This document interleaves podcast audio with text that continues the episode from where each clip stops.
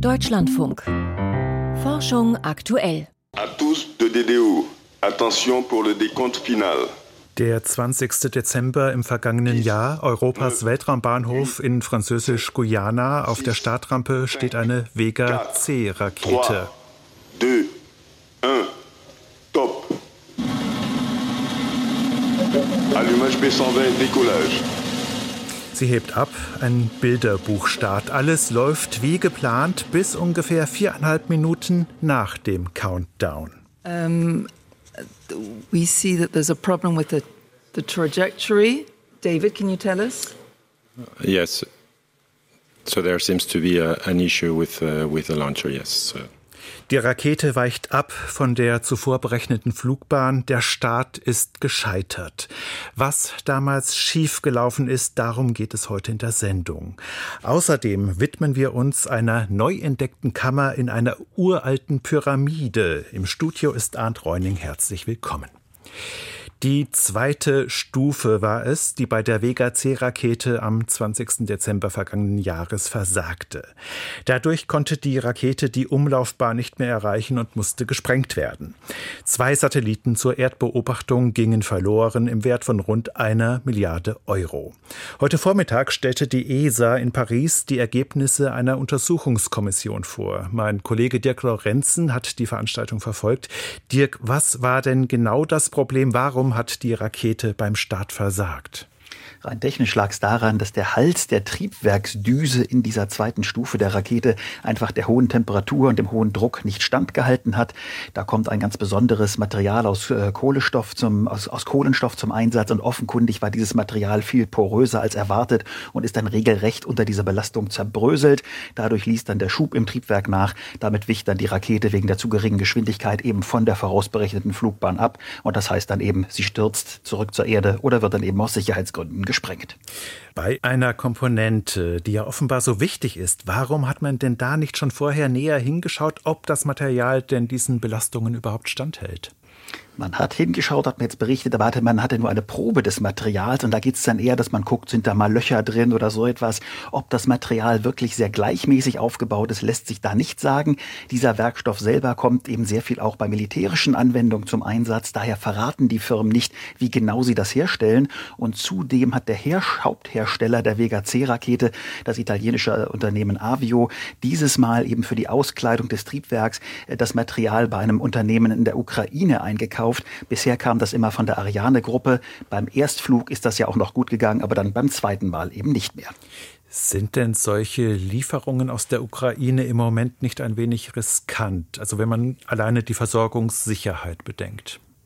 Nicht grundsätzlich. Also das Land hat eine hohe, sehr gute Tradition in der Luft- und Raumfahrttechnik. Das kann man schon machen. Aber es hat hier doch etwas verwundert, dass man dieses Material plötzlich bei einer Firma gekauft hat. Und man hat es auch schon vor dem Angriff im letzten Jahr gekauft. Dass man es aber dort gekauft hat bei einer Firma, mit der man keine, keine Erfahrung hat. Womöglich wollte man aus industriepolitischen Gründen eben nicht mehr beim bewährten Lieferanten in Frankreich einkaufen. Da gibt es jetzt hinter den Kulissen große Aufregung. Warum die ESA so etwas akzeptiert hat, hat, wurde jetzt auch gar nicht weiter untersucht, denn die Kommission zur Aufklärung des Unglücks, die war mit Personen der beteiligten Institutionen besetzt. Eine wirklich unabhängige Untersuchung von außen war das nicht. Dabei ist das Qualitätsproblem im Vega-Programm eben offensichtlich. Von den letzten acht Starts sind drei schiefgegangen, zwei noch mit der kleineren und älteren Basisversion. Der Fehler vom vergangenen Dezember, der ist ja nun identifiziert. Was heißt das denn für die Planung der zukünftigen Starts von Vega-Raketen? Es soll jetzt erstmal noch so eine ältere Variante im Sommer fliegen und die Vega C, bei der es eben dieses Unglück gab, die bekommt nun doch das bewährte Material der Ariane-Gruppe. Das heißt, man hofft zum Ende des Jahres dann die Flüge wieder aufnehmen zu können. ESA-Chef Josef Aschbacher sagte, dann soll der Erdbeobachtungssatellit Sentinel-1C ins All starten. Der ist für Europa wirklich extrem wichtig. Mal sehen, ob man diese kostbare Fracht mit dem teuren Radargerät wirklich dann diesem Erstflug anvertraut. Ich sehe das noch nicht. Ja, schauen wir doch gerade noch auf Europas neue Großrakete, die Ariane 6. Die hat sich immer wieder verspätet. Ist denn da endlich ein Starttermin in Sicht? Auch das eher nicht. Offiziell ist immer noch von Ende dieses Jahres die Rede. Alle Fachleute, mit denen ich sprechen, sagen, das wird sich weit ins Jahr 2024 verschieben. Bei der Ariane 6 passen Rakete und Startrampe noch nicht gut zusammen. Wichtige Tests verzögern sich.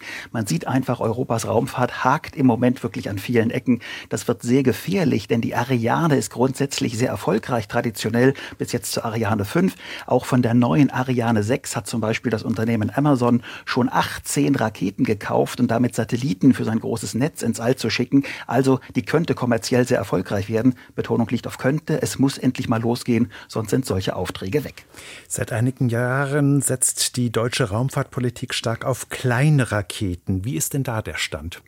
Am weitesten ist da wohl die Firma Rocket Factory aus Augsburg. Die hoffen, die hoffen, dass man noch in diesem Jahr die Rakete starten kann. Von Schottland aus. ESA Aerospace ist ein Mitbewerber. Die setzen auf eine erste Mission vom norwegischen Andøya aus. Dann gibt's noch High Impulse. Die möchten im nächsten Jahr ins All starten. Also man sieht, da ist viel los. Aber diese kleinen Raketen schließen eben nicht die dramatische Lücke, die jetzt durch den Ausfall von Vega C und Ariane 6 entsteht. Kleinraketen sind eine schöne Ergänzung, aber sie sichern nicht Europas unabhängigen Zugang ins All. Vielen Dank. Dank, Dirk Lorenzen, über die Zukunft der europäischen Weltraumtaxis.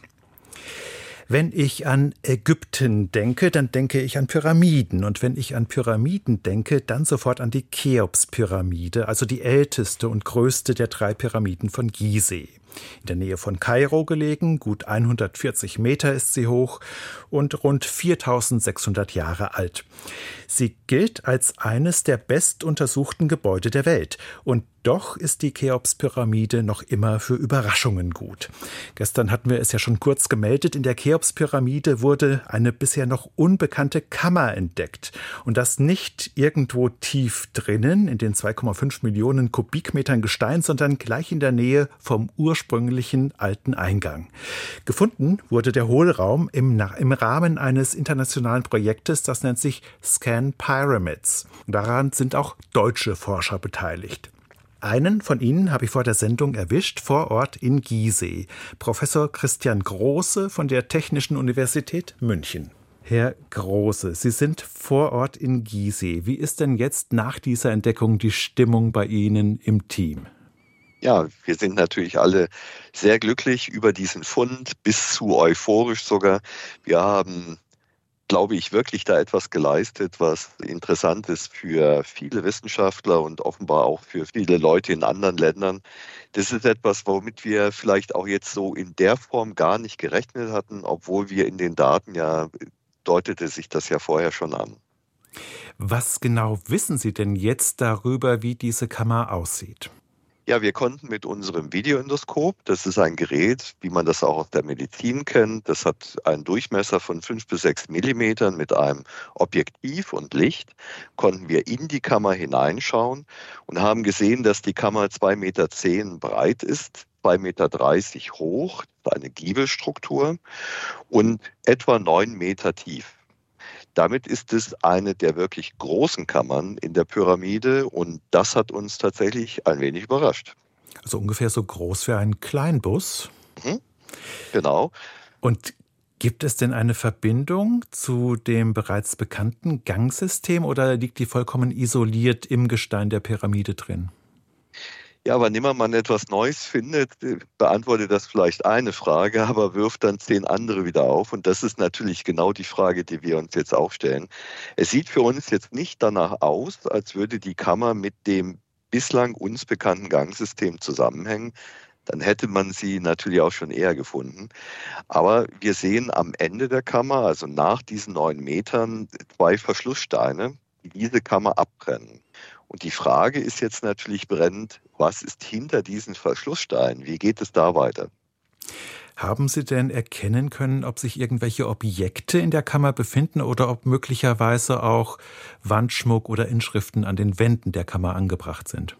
Es sind keine Inschriften zu sehen gewesen in der Endoskopie, auch kein Wandschmuck. Die Wände sind wenig behauen, also sind sehr grob, während die Decke sehr schön glatt ist. Also die Deckensteine, die wir Chevron nennen, das sind Kalksteine, die sind also sehr glatt, während die Seitenflächen relativ grob sind. Der Boden ist sehr eben und nach dem ersten Eindruck, den wir haben, ist die wirklich völlig unberührt. Das heißt, wir vermuten, dass seit 4500 Jahren niemand diese Kammer weder betreten noch überhaupt gesehen hat und denken, dass das auch alleine schon eine Sensation ist. Lässt denn die Beschaffenheit dieser Kammer nun Rückschlüsse darauf zu, wozu sie einst gedient haben könnte? Also ich bin kein Ägyptologe. Das sind Fragen, die man normal Ägyptologen oder Archäologen stellt. Aber es ist natürlich eine Theorie, die auf der Hand liegt, die, dass diese Kammer zum Abtragen von Lasten gedient hat. Das heißt, wenn man eine Deckenlast hat, dann haben die alten Ägypter gerade in dieser Cheops-Pyramide vielleicht zum ersten Mal diese Giebestruktur, diese Chevron-Struktur installiert, um diese Lasten dann umzulenken und zu verhindern, dass etwas zusammenbricht im Innern. Das sehen wir zum Beispiel bei der Königskammer, wo das sehr schön ausgeformt ist. Die Frage ist natürlich nur, in der Königskammer lag ja der Königssarkophag drunter. Hier sehen wir jetzt erstmal unmittelbar nichts in der Kammer. Die Frage ist dann natürlich, wofür ist diese Struktur da, gerade eben auch so weit an der Außenseite? Und warum sollten da Lasten abgetragen werden? Warum hat man die nicht mit Steinen voll füllt? Das würde keinen Sinn machen, wenn das einfach nur aus statischen Gründen eine Kammer ist. Sie hatten es schon erwähnt, es gab, bevor Sie das Endoskop benutzt haben, schon Hinweise auf die Existenz dieser Kammer. Wie wurden diese Daten denn gewonnen? Ja, seit 2015 gibt es das Can Pyramids Projekt. Meine Kollegen aus Frankreich und Japan haben dort mit der Myonentechnik die Cheops-Pyramide untersucht über viele Monate und Jahre hinweg. Die Myonentechnik ist eine, bei der man Strahlen aus dem All, also Partikel, Myonenpartikel auffängt in Szintillatoren, das sind Sensorplatten. Und diese Daten kann man dann auswerten im Hinblick auf Auffälligkeiten, Anomalien, die sich durch Dichteänderungen dann äh, ausdrücken in den Daten. Und Sie haben damals 2017 schon veröffentlicht in einem Nature-Artikel gesehen, dass zwei Bereiche dort ganz dominant sind, dass es dort wahrscheinlich Hohlräume gibt. Der sogenannte Big Void oberhalb von der großen Galerie in der Pyramide. Das ist der größte Raum, den wir in der Königspyramide bislang kennen und den sogenannten North Face Corridor. Das ist also der Bereich, den wir jetzt tatsächlich das erste Mal mit dem Endoskop haben ansehen können. Und dann fragt man sich natürlich, warum hat man da nicht gleich gebohrt? Sowas macht man natürlich nicht in einem Weltkulturerbegut, was die Pyramide ja darstellt, das letzte der sieben Weltwunder des Altertums, was noch erhalten geblieben ist. Eine Bohrung könnte nur erlaubt werden, wenn man sich wirklich hundertprozentig sicher ist. Deswegen hat man geschaut, welche anderen Verfahren können denn diesen Fund dieser Myonentomographie bestätigen und hat dann uns gefragt. Wir von der TU München haben dann mit Radar und Ultraschall gemeinsam mit unseren ägyptischen Kollegen Untersuchungen durchgeführt in den betroffenen Bereichen und haben uns jetzt zunächst auf den Chevron-Bereich konzentriert, also auf den North Face Korridor und haben dann diesen Korridor so weit eingrenzen können, dass wir uns recht sicher waren, wo der liegt, haben das auch in einer Veröffentlichung, die wir im Januar eingereicht haben, die jetzt gestern auch dann der Öffentlichkeit vorgestellt wurde, vorhergesagt, wo dieser Gang liegt und haben dann vor einer Woche dann gesagt, naja, wir gucken uns diesen Bereich einfach nochmal etwas näher an. Vielleicht finden wir eine kleine Öffnung für unser Endoskop, wo dann das Endoskop reinpasst und wir dann Näheres sehen können. Und das hat dann tatsächlich zum Erfolg geführt. Gehen Sie denn davon aus, dass sich im Innern der Cheops-Pyramide möglicherweise noch weitere Räume verbergen? Ja, also das liegt ja auf der Hand. Wir haben ja jetzt gezeigt, dass die Myonentomographie in der Lage ist, solche Hohlräume vorherzusagen. Und die haben ja einen noch größeren Hohlraum oberhalb der Grand Gallery vorhergesagt. Die große Galerie ist ja an sich schon selber groß, aber der Hohlraum, der da drüber liegen soll, wäre 30 Meter groß, ist die Vorhersage. Das heißt, wir sollten jetzt als nächstes mit unseren Verfahren auch diesen Bereich nochmal näher untersuchen. Und dann könnte man natürlich wirklich, das ist aber sehr große Spekulation, auch äh, vermuten, dass dieser große Hohlraum mit dem, den wir jetzt letzte Woche gefunden haben, in irgendeiner Form zusammenhängt sagt Christian Große von der Technischen Universität München. Nicht nur Menschen können krank werden, sondern auch Pflanzen. Und im Lauf der Evolution haben sie sich an bekannte Erreger zwar angepasst, aber wenn ein neues Virus oder ein neues Bakterium auftritt, dann haben gerade Monokulturen ein Problem und dann sind schnelle Lösungen gefragt. Und genau solch eine schlägt nun eine Forschergruppe im Fachmagazin Science vor. Die Kombination der pflanzlichen Abwehr mit dem Immunsystem von Tieren. Volkert Wildermuth berichtet. Eine Pflanze bewegt sich nicht vom Fleck. Das gilt auch für die einzelnen Zellen in Blatt und Stängel.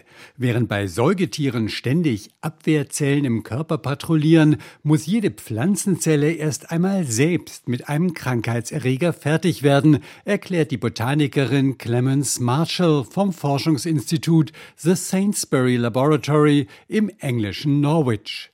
Dazu bildet die Pflanzenzelle mehrere hundert unterschiedliche Proteine, die verschiedene Bakterien oder Viren erkennen. Das führt dazu, dass die Pflanzenzelle abstirbt. So wird der Erreger eingedämmt und kann andere Teile der Pflanze nicht erreichen. Das angeborene pflanzliche Immunsystem ist effektiv, funktioniert aber am besten, wenn es eine große Vielfalt von Individuen einer Art mit unterschiedlicher Ausstattung an Erkennungsgenen gibt. Diese Vielfalt fehlt häufig auf modernen Äckern und das macht die Pflanzen verwundbar. Anders als Pflanzen besitzen Säugetiere auch ein adaptives Immunsystem, das sich mit Antikörpern und Killerzellen schnell an neue Herausforderungen anpassen kann. Diese Eigenschaft will Clemens Marshall auf Pflanzen übertragen. Wir lassen das Säugeimmunsystem für uns arbeiten. Konkret das Immunsystem von Kamelen, denn die bilden besonders kleine und kompakte Antikörper. Andere Forscher haben schon umfangreiche Bibliotheken von Kamelantikörpern zusammengestellt. Wenn nun ein neues Pflanzenvirus oder Bakterium für Probleme sorgt, schlägt Clemens Marshall vor, diese Bibliotheken nach passenden Antikörpern zu durchsuchen. Das entsprechende Gen könnte dann mit einem Abwehrgen der Pflanzen verknüpft werden. We can then wir haben also eine Pflanzenzelle, die mit Hilfe des Kamel-Antikörpers den neuen Erreger erkennt. Und dann gezielt infizierte Zellen absterben lässt. Das ist die Theorie. Erprobt hat sie Clemens Marshall zusammen mit Yorgos Korelis am Beispiel einer Tabakart. Die wurde künstlich mit einem Virus infiziert, das eigentlich Kartoffeln befällt und gegen das Tabak keine natürliche Immunität besitzt. Einige der Pflanzen erhielten ein für dieses Virus passendes Säugerpflanzen-Kombigen. Dieses Virus breitet sich eigentlich schnell von der ersten infizierten Zelle weiter aus. Aber die genveränderten Pflanzen konnten das Virus eindämmen und blieben gesund. Das Kombimolekül funktioniert in der Pflanzenzelle. Der Antikörperanteil erkennt den Erreger und der Anteil mit dem Auslöser für den Zelltod vermittelt eine effektive Immunantwort. Wenn wirklich ein problematischer Erreger auftaucht, wäre es ein großer Vorteil, auf das adaptive Immunsystem der Tiere zurückgreifen zu können, das Pflanzen fehlt. Als erstes, so Jorgos Korelis, müsste das Genom des neuen Virus oder Bakteriums sequenziert werden. Dann würde man mit Hilfe von künstlicher Intelligenz eine vielversprechende Zielstruktur identifizieren und in der Immunbibliothek aus den Kamelen den passenden Antikörper suchen. Realistisch dauert das um die drei Monate.